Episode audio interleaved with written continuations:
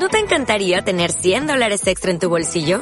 Haz que un experto bilingüe de TurboTax declare tus impuestos para el 31 de marzo y obtén 100 dólares de vuelta al instante. Porque no importa cuáles hayan sido tus logros del año pasado, TurboTax hace que cuenten. Obtén 100 dólares de vuelta y tus impuestos con 100% de precisión. Solo con Intuit TurboTax. Debes declarar para el 31 de marzo. Crédito solo aplicable al costo de la presentación federal con TurboTax Full Service. Oferta sujeta a cambios o cancelación en cualquier momento. Historias de transformación, donde la excusa fue trabajar en un proyecto urbano para construir comunidad. Son historias reales, historias que inspiran cambios, historias llenas de amor, orgullo y trabajo. Transformamos barrios, ciudades y viviendas, pero también la vida de las personas. Somos urbanismo social, contando historias que transforman para volver a confiar. Cuando la vida y el trabajo te sorprenden, no solo transformas tu forma de ver el mundo, sino que también puedes llegar a cambiar la vida de otros.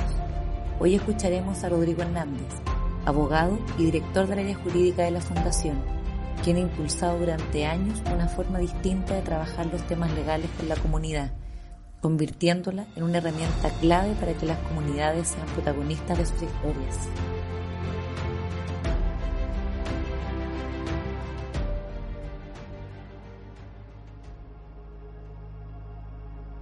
Partí haciendo como un par de horas, como talleres en un proyecto, y luego seguí estando un ratito más y me fui quedando y me fui quedando y me fui quedando, y lo que iba a ser como por un mes o dos meses terminó siendo cinco o seis años. El barrio en el que yo estaba colaborando, que es Alto del Estero, es un barrio con alto grado de vulnerabilidad en términos de eh, como estratificación socioeconómica. Y el problema que tienen los barrios en general, que son de viviendas sociales, es que solo los construyen, pero no los, no los abordan. O sea, el, Estado finalmente lo que hace es levantar viviendas sociales para dar cobertura a familias que no tienen casa, pero no crea comunidades, no se ocupa de la convivencia de, después, no se ocupa de las relaciones de las personas de después, no se ocupa de nada más que entregarle una casa. Y eso de alguna forma igual es un grado importante de vulneración de derechos, porque en el fondo lo que te dicen es que te vaya bien, eh, aquí están las llaves y tú te las arreglas después.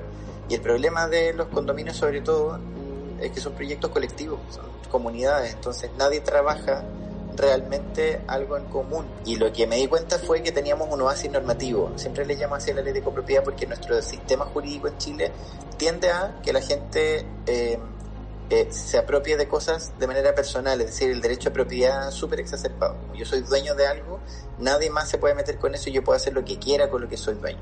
Y eso es algo muy eficiente, pero es muy malo porque eh, nuestro derecho no cree ni confía en las comunidades y eso es bien potente. Pero en el caso de la ley de copropiedad ocurre una cosa que es como un oasis, porque la ley de copropiedad, a diferencia de otras comunidades, jurídicamente hablando, como la comunidad hereditaria o la comunidad de agua, que se crean entre varios o varias y luego hay que repartir rápidamente o lo antes posible cada uno de los derechos de estas personas para que se lo lleven para casa. En el caso de la copropiedad inmobiliaria es una comunidad que se crea para persistir. Se crea una comunidad para que tú continúes viviendo en conjunto con más gente. Y eso es algo muy curioso porque no, no, no es frecuente de ver. Y ahí encontré una oportunidad de trabajo distinta que me enseñó que las dinámicas sociales de las comunidades superan eh, las realidades de las normas. Y eso es algo muy curioso porque no, no, no es frecuente de ver. Una cosa es conocer los límites y oportunidades de la norma. Otra cosa muy distinta es ver cómo las comunidades diseñan, viven y transforman esas normas desde sus propias experiencias. Hay un caso súper concreto de, de, esta situación que te comentaba sobre las normas para gestionar el cobro de gastos comunes. Y cuando explicamos esto, uno explica esto de manera súper normativa. La ley, ¿qué es lo que dice? Por ejemplo, aquí, es que cuando tú dejas de pagar el gasto común por tres meses continuos o discontinuos, la comunidad o el administrador tiene el derecho de ir a cortarte eh, el suministro eléctrico de tu unidad, aunque tú estés al día en el pago de la luz. Y el problema, y, bueno, eso suena algo súper sencillo de hacer y es muy pragmático, es como usted estuvo en una situación de insolvencia, no pagó, hay que cortarle la luz, fin, hasta que vuelva a pagar. Y nosotros lo explicamos muy desde la, expertise como técnica. Eh, y lo que nos pasó fue que, que las comunidades calladitas, anotaron, estudiaron, las dirigentes, etcétera. Y después de un tiempo fuimos a los barrios a ver cómo habían aplicado las normas, entre otras las capacitaciones que tenían que ver con esta clase de gestión. Y ninguno de los comités, de los ocho comités que formamos, la aplicó. a ninguno le hizo sentido finalmente, le hicieron sentido otras cosas, obvio, pero ninguno de los comités aplicó eh, esta norma que era muy importante dentro de la formación. Y la explicación que nos dieron, en el caso de Altos del Estero, las cuatro dirigentes fue, mire, nosotros no aplicamos la norma de corte de suministro de energía eléctrica porque la comunidad no tiene tanta plata, no es tan fácil y si bien es cierto, mucha gente no paga porque no quiere, hay otra gente que no paga porque no puede. Y es muy simple interpretar cómo viene la norma de esa manera cuando tienes una realidad distinta. Lo que hizo Altos del Estero, en vez de aplicar la norma, fue crear un instrumento em, de compromiso con el copropietario que estaba atrasado, eh, donde casi que lo retaban y le explicaban como, oiga, porque usted no puede pagar, nuestra comunidad se ve perjudicada, como en el colectivo, em, y elevaron sus índices de pago mucho más, probablemente de lo que habría funcionado una norma que simplemente se aplicaba castigando. Lo mismo nos pasó con Vista Hermosa, que tampoco aplicó la norma como venía, y lo que nos plantearon fue, no, nosotros no aplicamos la norma como viene por la misma razón que nos planteaban estos del estero, pero lo que hacemos nosotros acá es que cambiamos la plata para la gente que no nos puede pagar, evaluamos caso a caso y lo cambiamos por servicios para el condominio como la ley no prevé la existencia de un equipo de administración en el caso de, los, de las viviendas sociales, los mismos copropietarios que estaban con más deuda se ofrecieron para cortar el pasto, para arreglar, para sacar la basura, para limpiar los espacios comunes, etcétera, etcétera. Esa clase de fenómenos que uno cree que, o sea, que uno invisibiliza en la foto general, se dan en las comunidades y lo que probablemente las mismas comunidades no entienden en términos de envergadura de lo que hacen es que son capaces con su propia conducta y organización de no solamente desbordar la norma sino que derechamente mejorarla. Su desafío es enorme cuando tiene que pensar y trabajar fuera de lo que cree conocer, pero sabe que todo toma sentido cuando se convierte en un vehículo que le entrega poder a las comunidades. Es un desafío y un desafío para mí también, eh, porque yo también hablo enredado y en leguleyo. Yo, yo, de hecho, a veces creo que soy mucho más sencillo para explicar y en realidad sigo siendo igual de enredado que la mayoría de mis colegas. Lo que pasa es que las dinámicas de trabajo en la fundación te obligan a no estar en el escritorio del abogado. Yo creo que también tenía esa impresión de las fundaciones en general, como que uno iba y como que evangelizaba con cosas. Y a poco andar me di cuenta que eso es algo no solo falso, sino medio violento porque con qué derecho uno llega desde otro lado a enseñarle algo a alguien. Y yo creo que como mucho lo que hacemos es tratar de organizar algunas cosas con nuestros conocimientos técnicos en algunas áreas, de abrir algunas oportunidades para que las comunidades tomen sus propias decisiones, pero por sobre todo es observar cómo esas mismas comunidades se desenvuelven y toman esas decisiones. Eh, que es que alguna vez se planteó la idea de que nosotros somos garantes de la democracia y uno cree que ser garante de la democracia es como un superhéroe, como alguien que va a ganar todas las batallas por los demás y la gente le va a aplaudir al superhéroe. Y el ser garante de la democracia es algo mucho más lindo y sencillo que eso. Eh, y yo creo que se trata principalmente de estar ahí, de aparecer, de ofrecer eh, ayuda de manera muy humilde, de la forma en que sea más cómoda para quien lo necesita y levantar el conocimiento y el poder que esa persona tiene. No es una cosa de entregar algo, es principalmente como construir o co-construir eh, ciertas energías y ciertos poderes que hoy día no están tan reconocidos. Yo creo que la, la clave hoy día, sobre todo en esto que estamos viviendo, este proceso que estamos viviendo, es como reconocer el poder del otro, es reconocernos como parte de colectivos, de comunidades que pueden compartir, trabajar juntos, alinearse, desalinearse, dejar de romantizar esos procesos también, porque eh, las comunidades son caóticas también, eh, todos tenemos problemas con alguien y eso es natural y está bien también. Rodrigo tiene la certeza de que no hay nadie mejor para definir las normas que van a regir la vida en comunidad, son los propios vecinos y vecinas, porque son ellos quienes deben enfrentar día a día el desafío de vivir juntos y ponerse de acuerdo terrible sería que nadie se apropiara de esa clase de normas y que nadie hiciera nada para cambiarlo. Y lo que pasa en la práctica es que la mayoría de la comunidad cambia las normas. Yo no conozco un reglamento que siga exactamente igual que como se formó eh, o un reglamento que se respeta al pie de la letra tal y como se formó y eso igual es una buena noticia porque las comunidades definen sus propias dinámicas. En el contexto de la pandemia también pasó. Las comunidades lo tenían resuelto mucho antes Eh, eh, resolvían mucho antes el tema de los turnos, la limpieza, cómo lo arreglaban. Comunidades que no tienen administradora, además, los condominios sociales no tienen un administrador previamente, no tienen un externo que les hace la pega de la gestión interna. Lo hacen ellos mismos y gratis. Tenemos comunidades que se organizaron, yo diría que son 12 comunidades, eh, ninguna tuvo un fallecido por el COVID, tuvieron casos de COVID que resolvieron adecuadamente en conjunto. Y eso es algo bacán, ese es, ese es el reconocimiento de poder.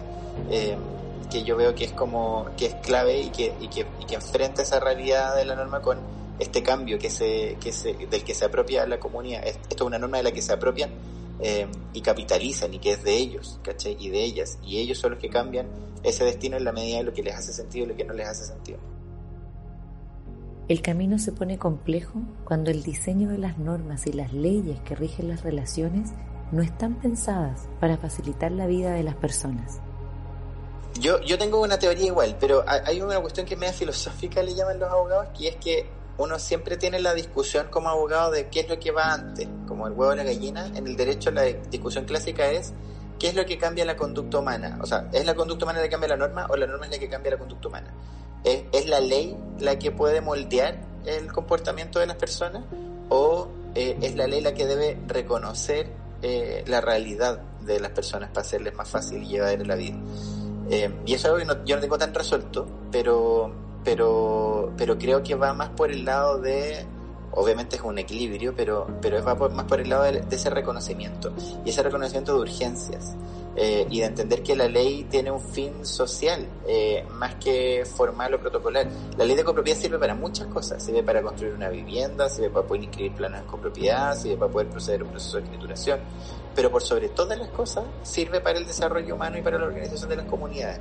Y lo que ha pasado hoy día en esta tramitación de la ley de copropiedad es que ha habido demasiado foco en, eh, la formalidad, en el entender para qué sirve desde el punto de vista técnico, eh, no social. Y eso, si bien es cierto, es algo útil y necesario, no es lo primordial pero participación en realidad es una cosa que va más, por el lado de involucrarse, es decir, de ser parte de procesos, no de hitos. Pues es la única forma de dar garantía a las normas. Yo creo que entender que hay un margen de flexibilidad que tiene que tener toda norma.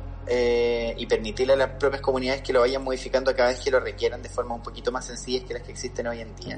Reconocer un poco más las dinámicas sociales que tenemos hoy en día y que han sido incluso permeadas por la pandemia, como las relaciones y reuniones virtuales, la facilidad para poder juntarse, eh, con representantes, la facilidad de poder aplicar algunas de las disposiciones, es decir, verla desenvolverse, darle herramientas a la comunidad que puedan ver desenvolverse sus propias normas en un ámbito legal.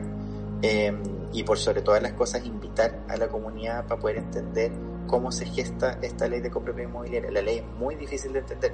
Parte de nuestra pega y el desafío para un abogado en la fundación es hacer que eso sea comprensible y aprehendible. Em, y, y las normas no nos facilitan la pega porque se leen en, complicado. No es una gracia que el abogado hable en difícil, eh, es un defecto. Eh, y que las normas lo hagan también es más complejo aún porque se supone que las normas son para toda la ciudadanía. Y por lo tanto la ciudadanía debe asumir que la norma existe siempre y leerla y aprenderla. Eh, pero eso sabemos que la práctica no ocurre. y no ocurre no, no por flojera, sino que no ocurre porque falta bajada hacia, hacia entender que esto es una construcción mucho más colectiva que individual del legislador. O sea, creo yo que es una cuestión de fondo, o sea, darle más herramientas a las comunidades para que gestionen ellas mismas, eh, para que sea un poquito más sencillo de llevar a, cabo, bajar un poquito los quórums, facilitar un poco los mecanismos de participación interna de esas asambleas. Eh, eh, de comunidad y de las copropiedades y por fuera en términos de forma entender que tiene que ser una construcción compartida y no solamente de expertos especialistas y legisladores sino también por sobre todo las cosas de comunidades que tienen experiencias normativas. Uy, yo creo que una es el secuestro de la política y lo digo porque el Estado tiene que entender que construir una comunidad o hacer comunidad es tan caro como eh, construir una plaza o construir un barrio eh, porque implica invertir eh, realmente, es decir, poner plata donde pusiste la boca para hacer una promesa. Eh, y eso es algo muy difícil porque nuestras intervenciones necesariamente se acotan a esos recursos o a veces, de hecho, lo terminamos haciendo mucho más, pero eso nos estrangula de alguna manera para poder seguir haciendo esos otros cambios que son necesarios. y eso yo creo que también es clave y todavía no se ha terminado de aprender que la dificultad del recurso, tanto para la comunidad como para quienes intervienen en él le ha tocado ver las dificultades de los dirigentes y administradores para enfrentar una vida en comunidad. y en donde muchas veces es la ley su peor enemigo. En el caso de los comités de administración hay eh, mucha renuncia. Yo diría que no solamente de los comités de este fenómeno, de las dirigencias en general.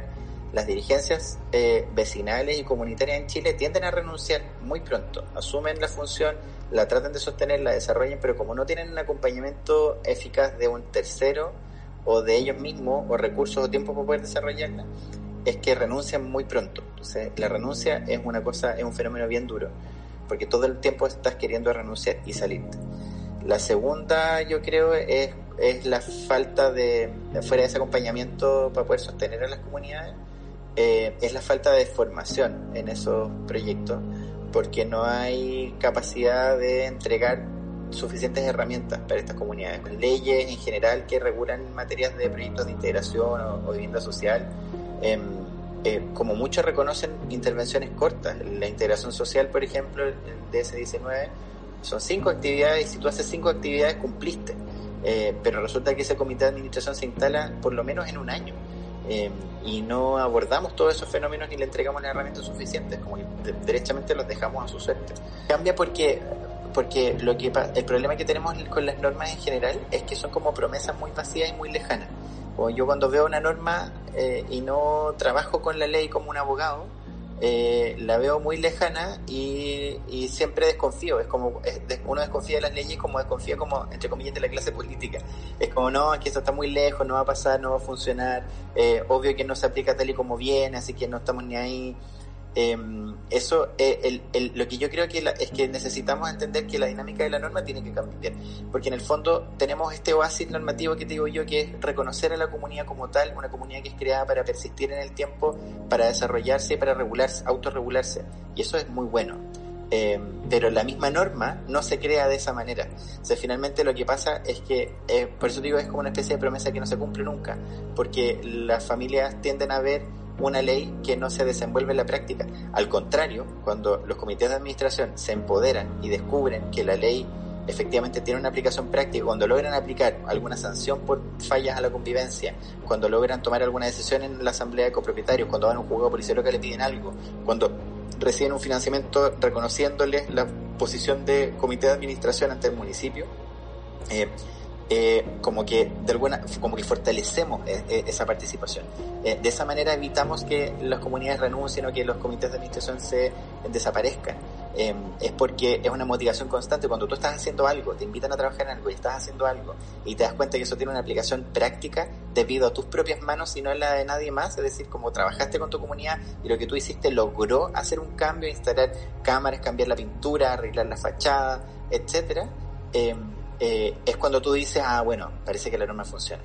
Eh, y finalmente esa es la gracia de la política, es resolverle problemas a las personas o permitirle a las personas que los resuelvan. Eh, y ese es el principal desafío de las normas. Y lo que necesita la ley de copropiedad hoy día es asumir ese desafío entregando herramientas para que las comunidades lo hagan, con, con nuevas instituciones, con la facultad de disponer de alguna clase de recurso público eh, o un financiamiento para hacer mejoras en el mediano plazo, para hacerle frente a los defectos de la construcción, para que sea más sencillo demandar cuando las inmobiliarias hacen mal su trabajo, eh, que sea más fácil posicionarse frente al municipio para exigir proyectos urbanos o para poder tomar parte en la planificación de esos proyectos o en la planificación de la ciudad. Como reconocer ese sistema de poderes es muy sano y es muy necesario y eso yo creo que es la principal deuda o lo que uno necesitaría más en esa en, una ley ideal de copropiedad que reconozca más allá de este oasis normativo de la comunidad con eh, un oasis normativo de la comunidad no solamente hacia adentro sino también hacia afuera que se reconozca ese poder cuando lo legal logra convertirse en una herramienta de transformación social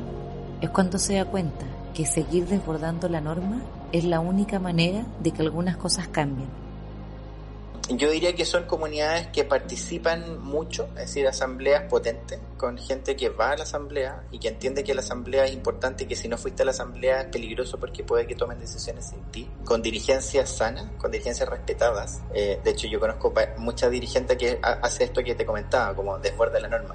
Se les ocurre dar vuelta a las situaciones normativas que no son tan cambiantes para resolver problemas dentro de su propia comunidad, aplicando sus normas eh, y además conociendo a las autoridades de su territorio o sea, eh, cuando un alcalde habla de un comité de administración o una dirigencia que funciona, habla de alguien a quien respeta eh, por el poder que tiene.